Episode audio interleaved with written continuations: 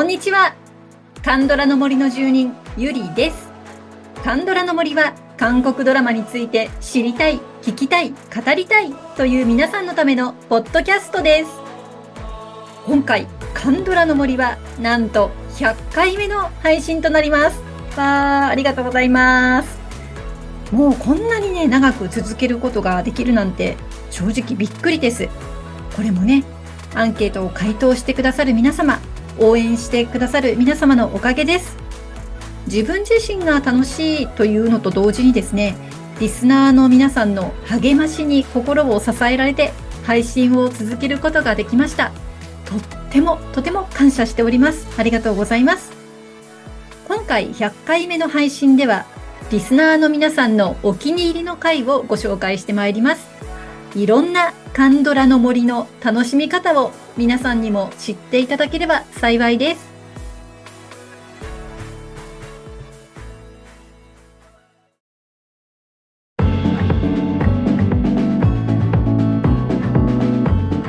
はい、ということで、カンドラの森のお気に入りのエピソードを紹介していきますが、まあ、その前にね、私がカンドラの森を始めた理由をちょっとお話ししたいと思います。このカンドラの森を始めたのが2021年の4月あたりになるんですかね。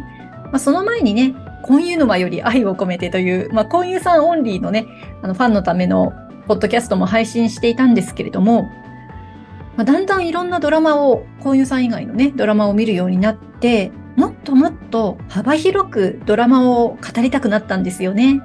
で、特にその時は、もう秘密の森ですよ。チョスンさん、ペドナさんの秘密の森にものすごくハマっていたので、これをぜひ皆さんと語り合いたいと。もう第1回は必ず秘密の森にするんだって思っていたんです。ですので、このポッドキャストのタイトルも、カンドラの森。これはね、秘密の森にあやかってつけさせていただきました。ね、私が皆さんと、ここ面白かったよね、そうだよねっていう会話がしたかったんですよね。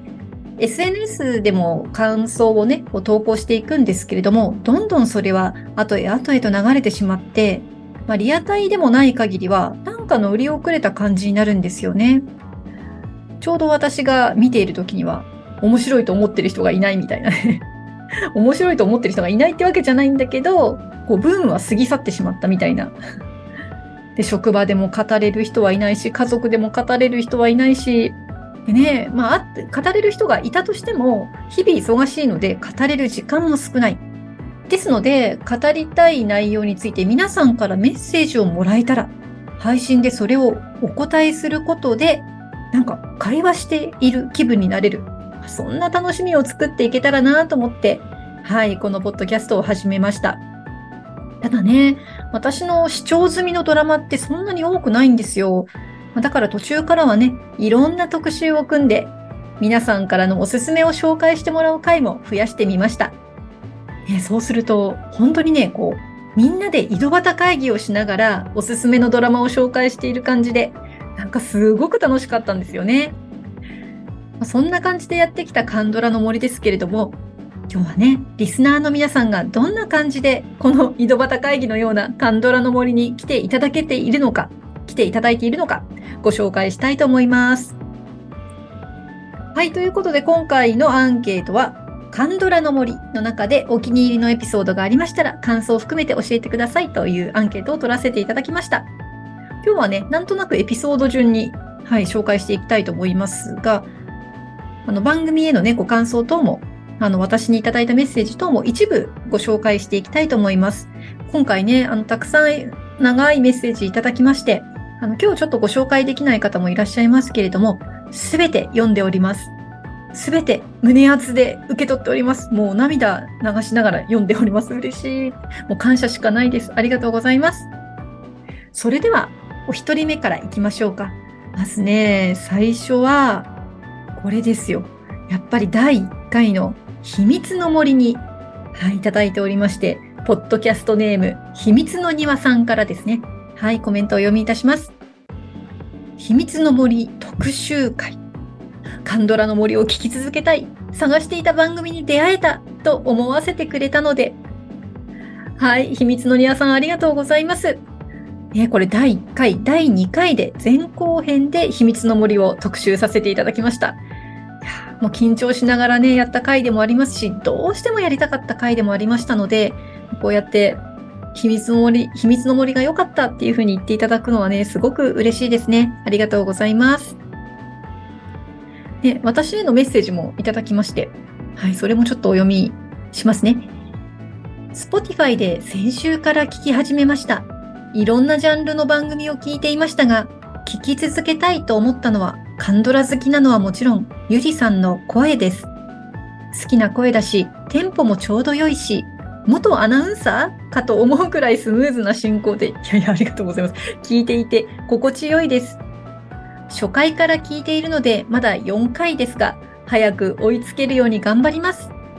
紹介されているドラマが、ネットフリックスからが多いですね。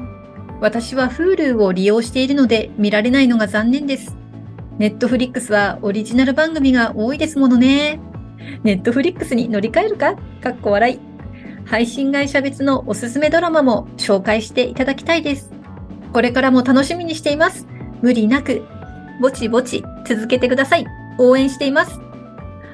はい、ありがとうございます。秘密の庭さんは Hulu を利用されているんですね。いや私も Hulu、あの前回もちょっと話したんですけど、弱いヒーローが見たいんで、あの、加入するか悩ましいところです。実はですね、配信については、ネットフリーアマプラに来たドラマを中心に紹介をするようにしてるんですね。やっぱりこの2つが加入者が多いのかなと思っておりまして、あの、例えば、まあ、Hulu もそうですけれども、あの、他のところでね、あとはテレビの CS の有料放送とかですね、あの、そういったところで配信されても、ちょっとまだ人が少ないかなと思った時には、あの、もう少しね、えー、加入者の多いネトフリー、えー、そしてアマプラ、あとはテレビの地上波放送、BS 放送ですかね。そんなところに来たタイミングを狙って配信するように実はしてます。でもね、どうしても私が喋りたいというものは、まあ、ディズニープラスであっても、まあ、もし私が Hulu に加入したとしたら Hulu であっても多分やると思うんですけれどもね、まあ、一応そういうふうにいろんな方に聞いていただきたいので、そんな工夫もしております。いやま過去からね、遡って聞いてくださってるなんて本当幸せです。秘密の庭さん、これからもよろしくお願いします。はい、次の方は、つぼったつぼこさんからいただきました。では、早速コメントいきたいと思います。ゆりちゃん、いつもありがとう。ほぼ毎回聞かせてもらってますが、100回ですか。改めてすごいですね。お疲れ様です。各回のアンケート内容が面白くて多彩なのがまたすごい。よくまあネタが尽きないなぁと感心しています。ちなみにツボは表題によって聞き方を変えているんですよ。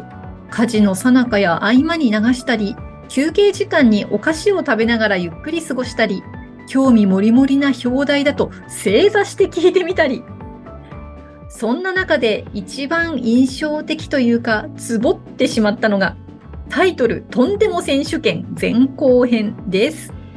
作品として真面目に語る回ももちろん好きですが、一韓流ペンとして常々なんでどうしてって感じていたことをテーマにしてくれたのが嬉しくて、今後もたまにはこういう素朴な感想とか疑問なんかをテーマにしたのを聞いてみたいと思っています。いつも楽しい放送をありがとう。今後もよろしくお願いいたします。はい、つぼちゃんありがとうございます。つぼったつぼこさん。婚姻沼時代からの古い沼友さんですね。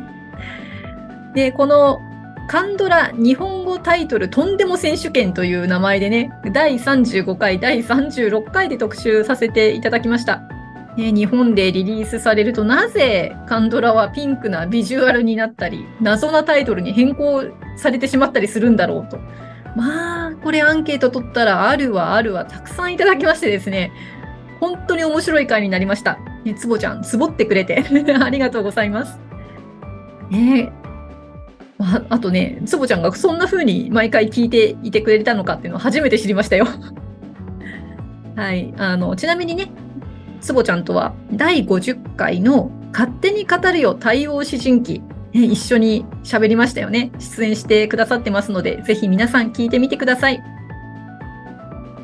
はい、それでは次の方行きましょう。今度は怪物でいただいた方ですね。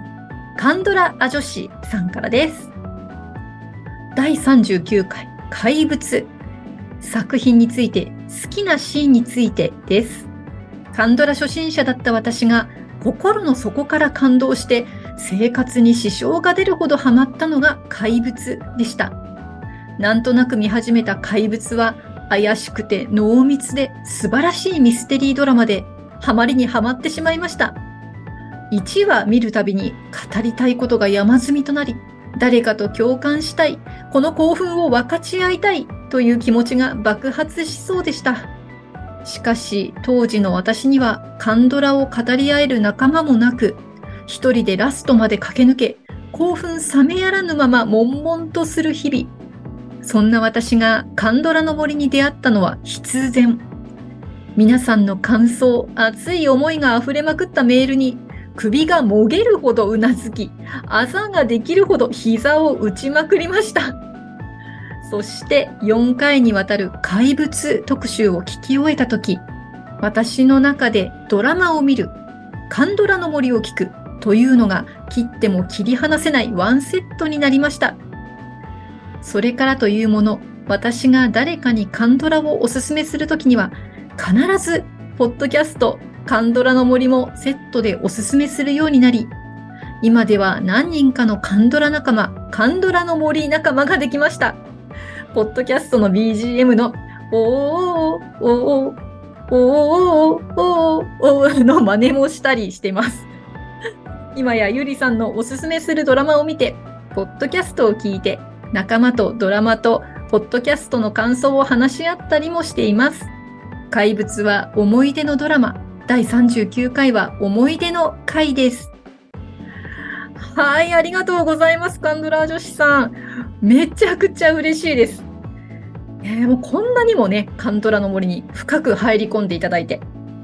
えもう首がもげるほどうなずいて、朝ができるほど膝打ちってもうすごい表現ですね。いやもう怪物はですね、これ満を持してやった企画だったんですよね、私にとって。で、CS 放送ですでに見ていて、めっちゃくちゃハマってたんですけど、まだその時は CS のね、有料放送でしたから、見ている人が少なかったんですよね。アマプラに解禁になったので、1ヶ月我慢して、解禁1ヶ月後から特集をさせてもらいました。とにかくこの怪物はね、私も監督版を買ってしまうほどのね、ハマり具合でしたので、本当に語り合いたくて仕方なかったです。もうカンドラ女子さんと同じですね。まあこうやってね、誰かと共有したいという思いを、私自身も皆さんも補うポッドキャストなので、カンドラ女子さんにとって、そしてそのお仲間さんにとってね、そのきっかけになったというのが本当に嬉しいです。はい。もう、あちこちにお勧めいただきありがとうございます。カンドラ女子さん、そしてお仲間の皆様、これからもよろしくお願いいたします。はい。では次行きましょう。次はですね、えっ、と、パチンコの回にいただいてます。お二人いただいてますね。まずは、奈良奈々子さんからです。第53回パチンコ。春樹役武田博光さんインタビュー。小説を先に読みシーズン1の8話からなる映像作品が素晴らしかったので出演者の武田さんへのプサンでの撮影に関するインタビューが大変興味深かったです。シーズン2で成人したノアの配役がどなたなのか興味津々です。ノアの高田馬場での大学生活。英文学の授業を受けるシーンや、ガールフレンドやハンスとの食事するシーンなどがあるのかと、とても楽しみにしています。シーズン2放映後、ぜひまた武田氏がゲストにいらしていただけたらとても嬉しく思います。はい、次はアコさんです。ゆりさんのおすすめとっても参考になります。第53回のパチンコ。カンドラの森を聞いていなかったら見るチャンスがなかったと思います。俳優や映像が素晴らしかった。小説も読みましたよ。第2シーズンが楽しみです。はい、お二人ともありがとうございました。ねえ武田さんのパチンコでの演技も素晴らしかったですし、またこのカンドラの森でね、オーディションから撮影までのお話を聞けたのも本当に興味深かったですよね。そしてこのパチンコね、Apple TV での配信でしたので、なかなか皆さんに見てもらえてなくて、でもどうしても見てほしくて、この特集をしたんですよね。なので、アコさんがこのポッドキャストがきっかけでパチンコを見てくださったというのがもうすごく嬉しいです。ねえ、ななこさんも、あの、ね、また、ななこさんもね、また武田さん来てくださいということなので、あの、このお二人のお話ちょっとお伝えしておこうと思います。ありがとうございました。さあ次はですね、えー、私の解放日誌関連ですね。実は何人かの方にこれいただきまして、ありがたいですね。私の解放日誌めちゃハマりしましたので私、第57回、58回、60回、61回、62回と、なんと5回も特集しちゃいました。もういい加減にしろぐらいの感じですね。はい。まあ、そんな熱の入れようだったこの解放日誌会に引っかかってくださった方々の、はい、コメントをご紹介しましょう。まずは、アップルバナナさんからです。私の解放日誌を語る会、かっこタイトル、うろ覚え。うろ覚えですね。大好きなドラマについて、いろいろな方の感想を聞くのがとっても楽しかったです。そして、このカンドラの森に出会えたのも、これがきっかけだったので。はい、ありがとうございます。次は時梅さんからです。私の解放日誌シリーズが好きです。もう何度も聞いています。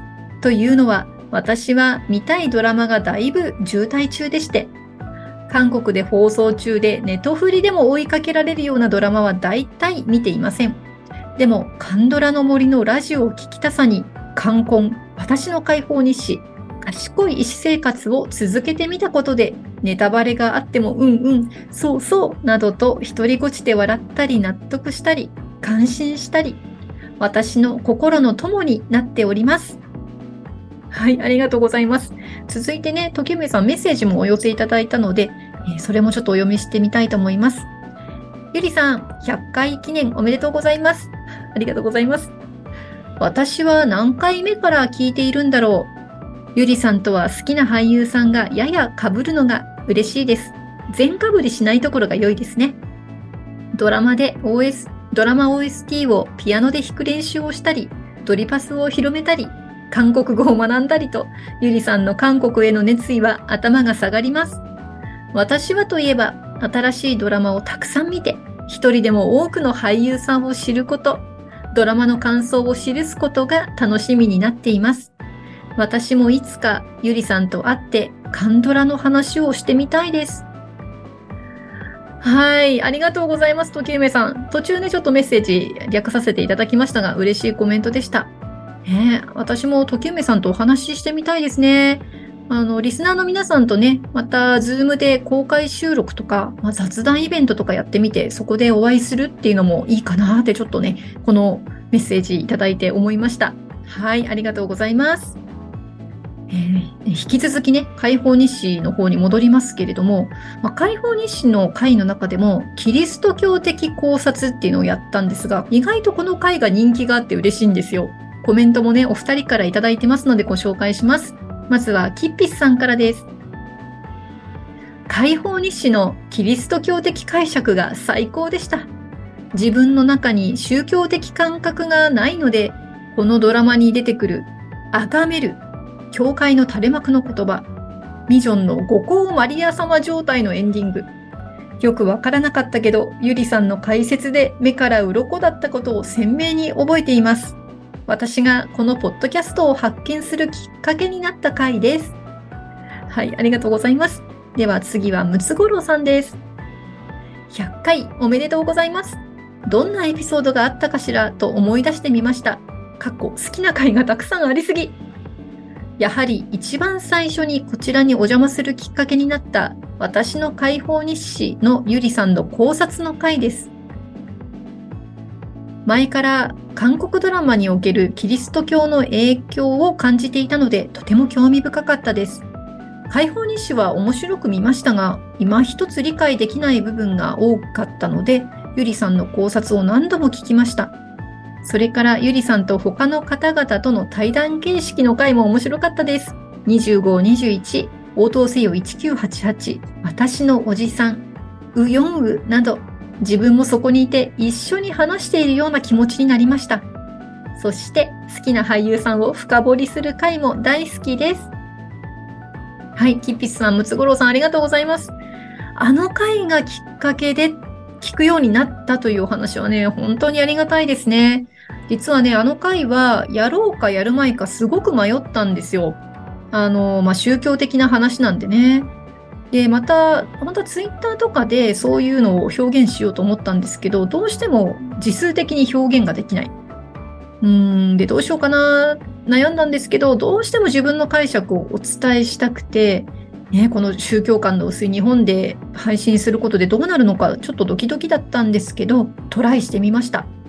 結果的にかなりのアクセス数いただきまして、うん、あの自分の気持ちをね、割とあのアンケートいただくので、自分の思いっていうのはフラットにしておこうって思ってた時期が長かったんですけれども、この回がきっかけで私も自分の主張というものを言っていいんだなって思えた回になりました。あのこうやって感想いただけて本当に嬉しいです。あとね、ムツゴロウさん、対談会ね。あれ結構楽しいんですよ。うん。なので、ぜひムツゴロウさんもね、今度一緒に何か対談しましょうよ。ぜひぜひお待ちしております。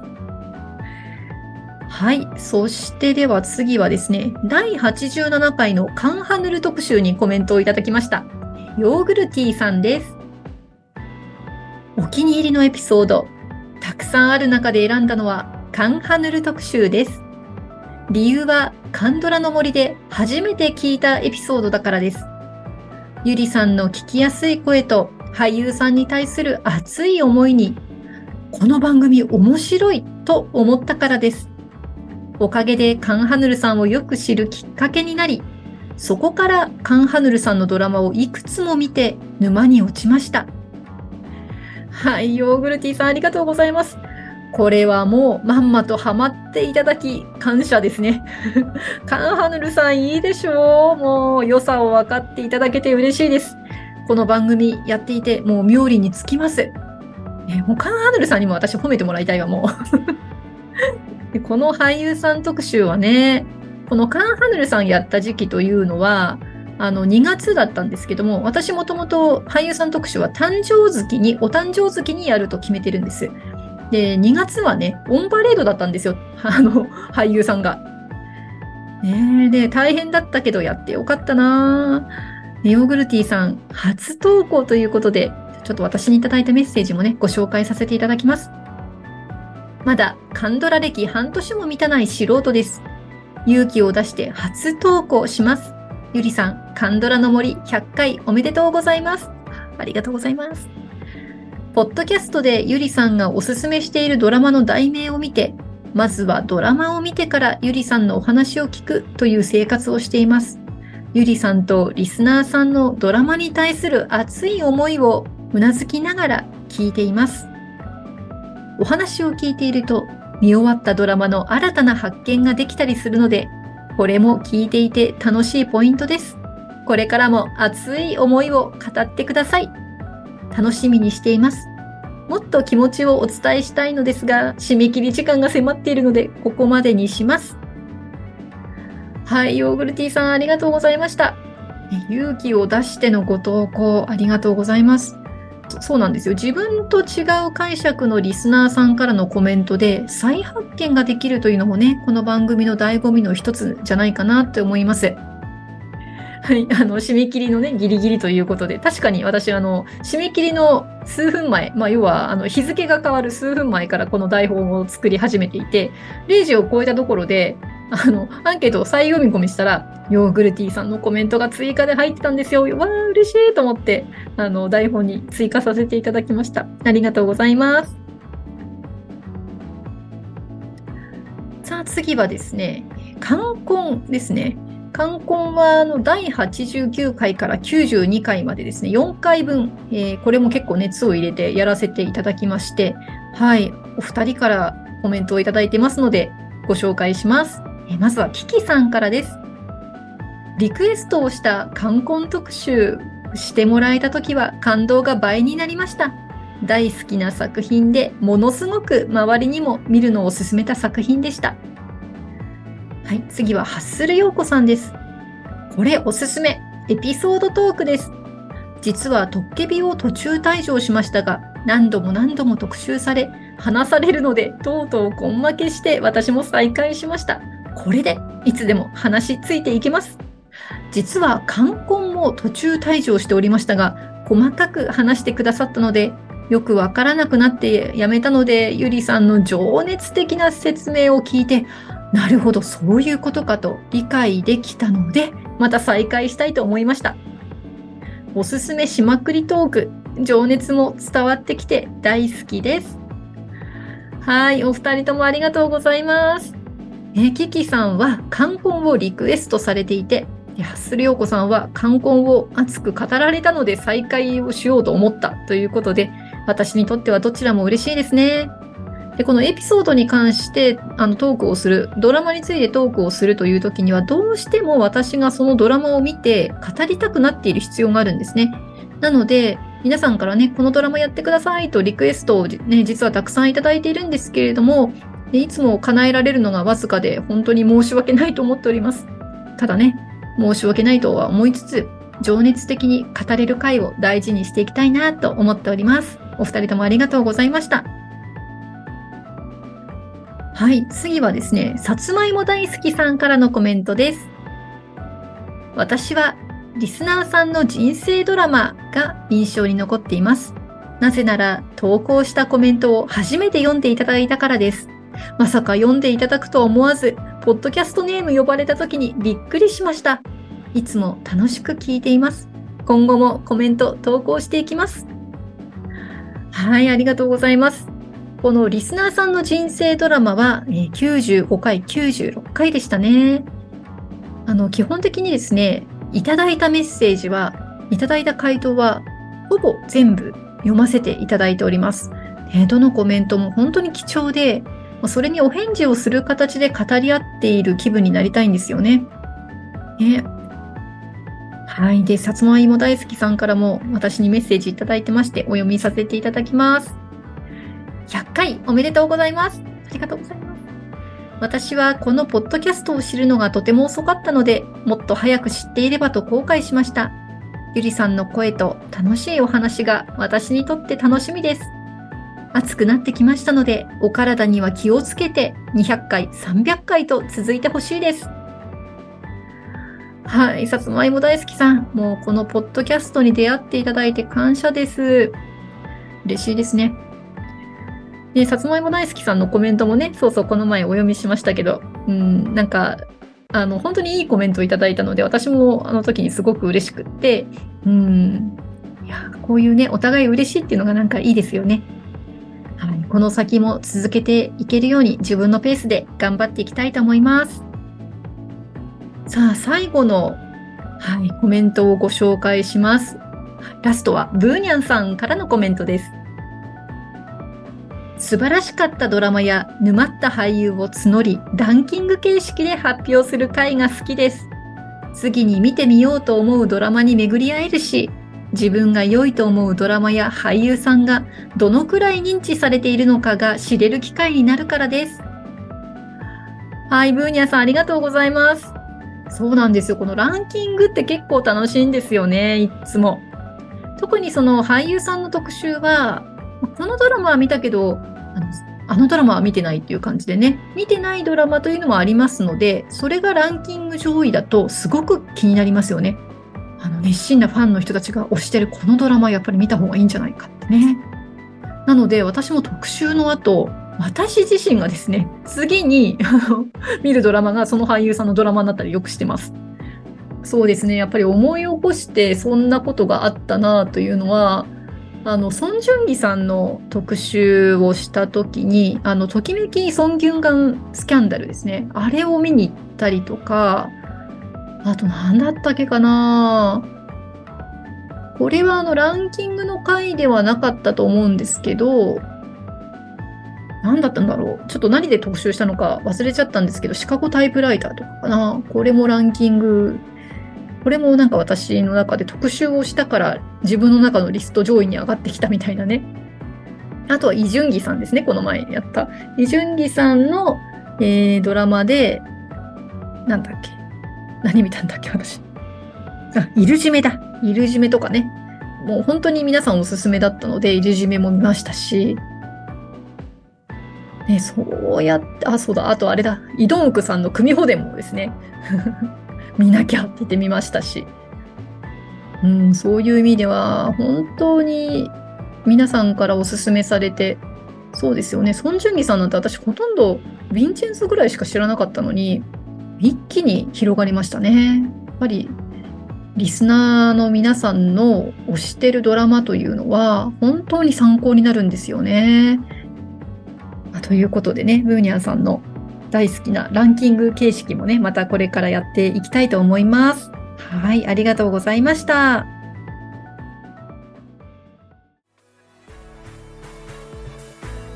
はい、ということで、今回は100回記念。リスナーさんからのね、カンドラの森との付き合い方、じっくり聞かせていただきました。本当に嬉しかったです。ありがとうございます。なかなかね、こういう配信をしておりましても、皆さんがどういうふうに受け取っているのか、どう届いているのかというのが、なかなかね、わからないんですよ、これ。で今回ね、こうやって皆さんからいろんな楽しみ方を伺うことができて、私自身、また続けていこうという元気をいただきました。これからもね、たくさん皆さんと一緒に韓国ドラマを楽しんで200回300回と続けていけたらなと思っております。はいどうぞこれからもよろしくお願いいたします。はいそれでは今日は私とても満足した気分でいや自己満足なのかもしれませんがね、皆さんがこのカンドラの森を大事にしてくださっているっていうこの嬉しい気持ちをはい余韻を味わいながら終わりにしたいと思います。それでは今日もお聴きいただき本当にありがとうございました。また次回カンドラの森の奥深くでお会いいたしましょう。